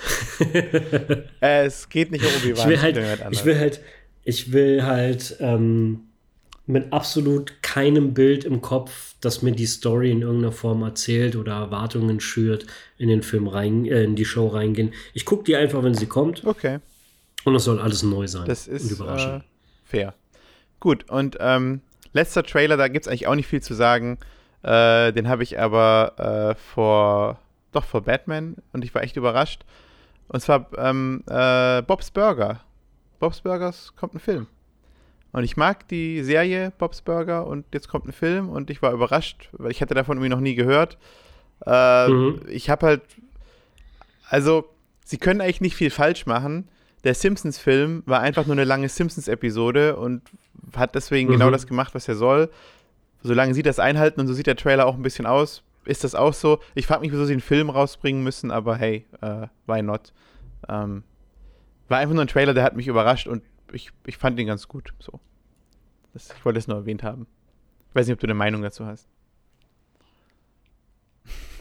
Äh, ich habe vom Bob's Burger, glaube ich, die ersten fünf Folgen nicht geschafft. Und wir hatten okay. ja schon das Thema, ja, dass es wichtig ist, dass man viele Shows müssen sich erstmal selber finden. Also es gibt Shows, die sagen auch, also dass, wenn man darüber nachliest, äh, was so die Produzenten oder, oder Writer sagen, ja, so ab Folge 14 hatten wir endlich den ja. Ton gefunden und da geht die Show und die Story dann los. Und ich weiß, dass man sich am Anfang so ein bisschen durchkauen muss. Gleichzeitig ist es aber auch bei diesem Überfluss an Medien schon gleich ein Auswahlkriterium, wenn ich mich durch etwas durchkauen muss, damit ich Gefallen daran finde.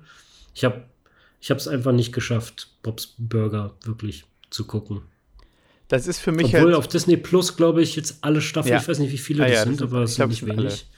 Ähm, ich finde, Bob's Burgers hat für mich auch so eine gute Laune-Serie einfach. Die ist jetzt, also, mhm. ich würde jetzt nicht sagen, dass es irgendwie die lustigste Show der Welt ist.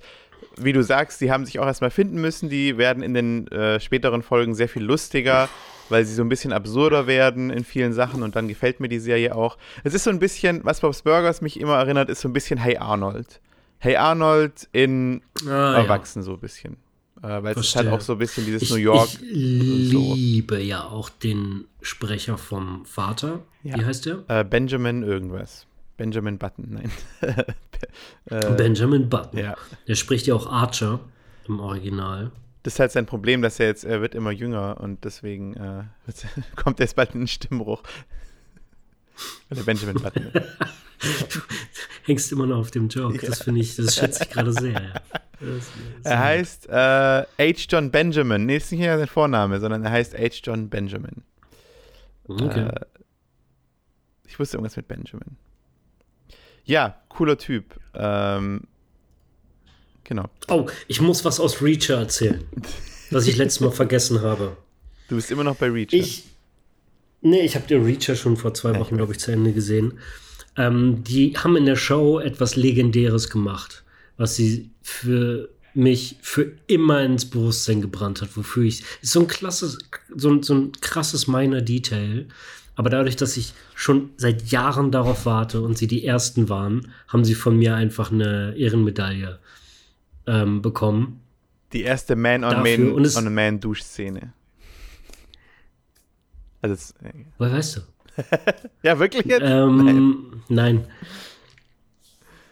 Eine Sache, es klingt jetzt lächerlich, aber es hat mich einfach gewurmt. Und wenn du jahrelang darauf achtest, wie zum Beispiel, dass Leute am Telefon nie Tschüss sagen, sondern einfach nur auflegen, ah. es ist einfach mhm. schön, endlich mal zu sehen, wenn jemand wirklich Tschüss sagt und dann auflegt. Und es passiert im Film einfach nicht. Und ich weiß nicht warum. Aber noch viel schlimmer, dass in den Shows und in den Filmen die Leute nie essen. und dadurch, dass ich, dadurch, dass ich selber, ähm, wenn du selber ein paar Mal vor der Kamera äh, gearbeitet hast und einmal was essen musstest, ist es halt so, dass du erstens Probleme mit dem Anschluss hast, weil die Menge von dem, wenn das Sandwich mal länger oder mal kürzer ja. wird in den Cuts, hast du halt ein Anschlussproblem. Und Außerdem. Oder wie bei ähm, Pretty Woman, wo auf einmal aus dem Bagel ein Croissant wird, weil. Äh, oder andersrum, ich weiß gar nicht was es war, weil Julia Roberts keinen Bock mehr drauf hatte. Ich hatte mal eine Szene, wo ich innerhalb von dem Take einen halb Liter Milkshake wegballern musste. Oh mein musste. Gott, oh mein Gott. Oh, oh, und, oh. und ich musste, ich musste auf meinen Text achten und innerhalb von dem Timing des Takes halt hatte ich so drei oder vier Momente, wo ich nicht rede und dann musste ich halt den Milkshake irgendwie so weghauen. Die haben da hoffentlich Wasser halt. irgendwann reingetan, oder? Nee, oh es, waren, oh es waren, ich glaube, drei oder vier Milkshakes. Und Ach Gott. ich habe danach mit übelsten Bauchschmerzen und rübsend und furzend dann nur noch in meinem Trailer gelegen. Und sie mussten den Film halt unterbrechen. Aber selber schuld, wenn sie einem Zwölfjährigen halt vier Milkshakes hinballern und sagen, die ziehst du dir jetzt pro Take oh rein. Mein ähm, aber es waren die 90er, da ging sowas noch. Und da gab es diese das Ding ist einfach, Kinderschutzgesetze noch nicht und so. Die gab's, ja, aber die konntest du auch, ey, da gab es auch Stories, weil du kannst die auch einfach natürlich fälschen. Oh mein Gott. Keine Produktion schafft es in vier Stunden irgendwelche Szenen abzudrehen, wenn das Kind, äh, wenn der Hauptdarsteller ein Kind ist, ja, zum klar. Beispiel. Von Shows oder Filmen. Und teilweise gab es fertige Dispos, die gefälscht waren, für falls das Jugendamt vorbeikommt. Wow. Und das war gängiges deutsches Fernsehen. Das ist jetzt nicht so eine kleine äh, irgendwie Studentenproduktion. Hier decken sowas. wir es auf, Leute. Okay, aber du wolltest, ja. äh, warte, äh, äh achso, jetzt Reacher, Reacher. Das, dahin wollten wir. Und das Ding ist, es gibt allerlei Gründe, warum Leute in Filmen und Shows nie richtig essen. Mhm. Sie wollen nicht den Mund voll haben, wenn sie ja. reden, dann, wenn sie mit dem Reden dran sind, also nibbeln sie immer nur ein bisschen. Sie wollen sich nicht vollstopfen mit etwas, was sie vier, fünf Stunden am Stück in sich mhm. reinstecken müssen, was vielleicht auch kalt ist, weil es ja einfach nur für die Kamera gut aussehen. Ähm, und äh, dann noch Anschlussprobleme. Ja. Also es gibt mindestens drei, vier gute Gründe, warum Leute in Shows nie wirklich essen. Ja. Und es fällt mir sofort auf. Es zerstört mir den Moment und alles, wenn ich das Gefühl habe, oh Mann, der Typ macht gerade zwei Sachen gleichzeitig. Er spricht seinen Text und er passt auf, dass er nicht den Mund voll hat im richtigen Moment und nibbelt immer nur ein bisschen, damit es so aussieht, als wenn er gerade essen würde. Es regt mich so, es lenkt mich komplett von allem ab, was passiert. Das ist so ein Pet Peeve bei ich häng, Italo scheinbar, alles klar. Es ist es macht mich wahnsinnig. Es ist, ich finde es noch schlimmer, als einfach auflegen, ohne Tschüss zu sagen. ähm, aber in dieser Show ist jeder richtig. Sie stopfen sich die Sachen in den Mund und essen mit einem, reden mit einem vollen Mund und essen die Sachen, die sie vor sich haben. Geil. Und ich weiß nicht, wer sich da die Mühe gemacht hat, im Schnitt äh, und generell einfach ähm, die, darauf zu achten, dass alle Schauspieler wirklich essen, was sie essen, während sie eine Szene haben und es im Schnitt auch noch passt. Aber ich bin ihm auf Ewigkeit dankbar, dass du das getan hast. Das ist einfach, ich hätte nie gedacht, dass ich das jemals sehe. ich finde das gut. Ne, ne, das macht mich so glücklich. Eine Freundin von mir hat immer voll den Koller gekriegt bei Haaren, also bei Anschlussfehler bei Haaren. Was ja so Kleinigkeiten sind, die du nicht merkst, aber wenn halt mal eine Strähne vor der Schulter liegt und dann im nächsten Schuss nach hinten halt, so, also du schneidest ja, auf die andere Klassiker. Person dann zurück und dann ist, liegt die Strähne vorne. Da habe ich nicht gecheckt, ja. aber eine Freundin von mir hat das, die, die ist ja immer wahnsinnig geworden. Immer, guck dir die Scheißhaare an. Und ich so, ja, ich bin aber gerade in der Story drin, ich will mir die Haare nicht angucken. Ist mir doch egal, ob die jetzt vorne liegen, scheiß doch drauf. Äh, ja. Ähm, wie, wie hieß denn der ähm, Grindhouse-Film von Tarantino? Hm, Irgendwas mit Death? Death Proof. Death Proof. Ja. In dem Film spielt er ja sogar damit, dass zum Beispiel in, der, in dem Diner, in, in den, im, im Schnitt, der Anschluss nie stimmt. Der Milkshake wird die ganze Zeit größer und kleiner und Food verschwindet und taucht wieder auf, aber es ist halt Absicht. Das ist schon geil. Und das ist schon geil. Ja. Gut, aber dann, ähm, da mit diesen Worten sind wir mit der Episode durch, würde ich sagen. Äh, ich hoffe, ihr habt Spaß. Ähm, ich hoffe, ihr habt gute Argumente, ein gutes, eine gute Debatte hier mitgekriegt. Ähm. Ich, ich muss schon wieder was einlenken. Ja? Hast du, versuchst in 30 Sekunden, hast du irgendwas gesehen in letzter Zeit? Außer Batman und. Ähm nee, ich habe eigentlich jetzt über alles geredet, worüber ich reden wollte. Okay, weil ich gucke gar nichts mehr. Ich suchte nur noch ein Videospiel aktuell. Elden Ring. Okay. Ganz genau. Woher weiß er das? Weil es gerade das Spiel ist, das jeder suchtet. Gesehen. Und ich äh, möchte das auch gerne suchten und werde es mir auch kaufen. Äh, aber ich habe gerade viel zu viel zu tun. Deswegen. Es ist seit Cyberpunk und fast anderthalb Jahren das erste Game, das ich mir zum Vollpreis geholt habe. Und es tut unglaublich gut, mal wieder ein gutes Spiel gekauft zu haben. Oh ja. Ich will dies. Sag gar nichts darüber. Ich will das Spiel auch spielen. Wir können nächstes Mal drüber reden, dann habe ich es vielleicht. Äh, Aber ich habe okay. gerade nicht mal die wirklich Zeit, äh, wirklich Zeit irgendwie. Also wir haben schon What We Do in the Shadows, glaube ich, seit letzter Woche nicht mehr weitergeguckt. Ähm, oh. Deswegen, ich habe nicht mal Zeit, das weiter zu gucken. Und äh, ja. Aber ja. Ähm, ist ein schöner, schöner darker Mix aus äh, Breath of the Wild und äh, Pans Labyrinth. Oh, so fühlt sich ja, das so an. Italo, du musst mir das nicht verkaufen. Ich muss es nicht teasen. Ich verstehe schon. Nicht, sorry. Äh, okay. Du, du tust okay. mir damit eher du, weh. Wann kommst du denn zum Spielen? I'm sorry. Nee, ich will ja, dass du Vorfreude hast. Wenn du über das Spiel sagst, dann sticht das so bei mir so. Oh, oh nein. Wann kommst du denn, wann kommst du denn zum Spielen? Äh, wann kannst du das? Ich, ich, weiß ich nicht. Weiß ich echt noch nicht. Das muss ich echt gerade gucken. Und bei mir ging es aber ähnlich. Ich habe das Game gekauft in der Woche, wo ich halt ganz viele Jobs bekommen habe. Und ich habe in der ersten Woche irgendwie so drei Stunden gespielt oder so. Mhm. Und das war, das war bitter. Aber ab der zweiten Woche habe ich dann angefangen. Obwohl ich das Gefühl auch irgendwie so geil finde, wenn du, du spielst das Spiel nur kurz und du bist aber die ganze Zeit so, oh mein Gott, ich will weiterspielen. Und du bist, dein ganzer Tag besteht mhm. nur aus diesem, oh Gott, ja. und dann kann ich, und dann gehe ich da und dann ja. habe ich das Quest und das habe ich gehört und so. äh, und das finde ich auch ein geiles Gefühl an sich irgendwie, ähm, wenn man sich, wenn man ja, so eine pass krasse auf, Spielzeit 500 Stunden. Jetzt schon? Oder? Nein, aber also du kannst, insgesamt. das Spiel hat einen Umfang, hat einen ja, Umfang von 500 Stunden, wenn du alles machen willst. Das ist auf jeden Fall, ähm, kannst du da eine Menge rausholen von deinem Geld. Ich weiß. Das ist wieder, ja, okay. Gut, aber äh, Leute, kauft euch, äh, was können wir abschließend sagen? Nee, wir haben eigentlich immer nie so abschließende, abschließende wirklich. Kauft euch unser Abo. Ja, das nicht existiert. Und ähm, ja, kommentiert wieder. Euer Danny Glover und Mel Gibson. Bye bye. Cut.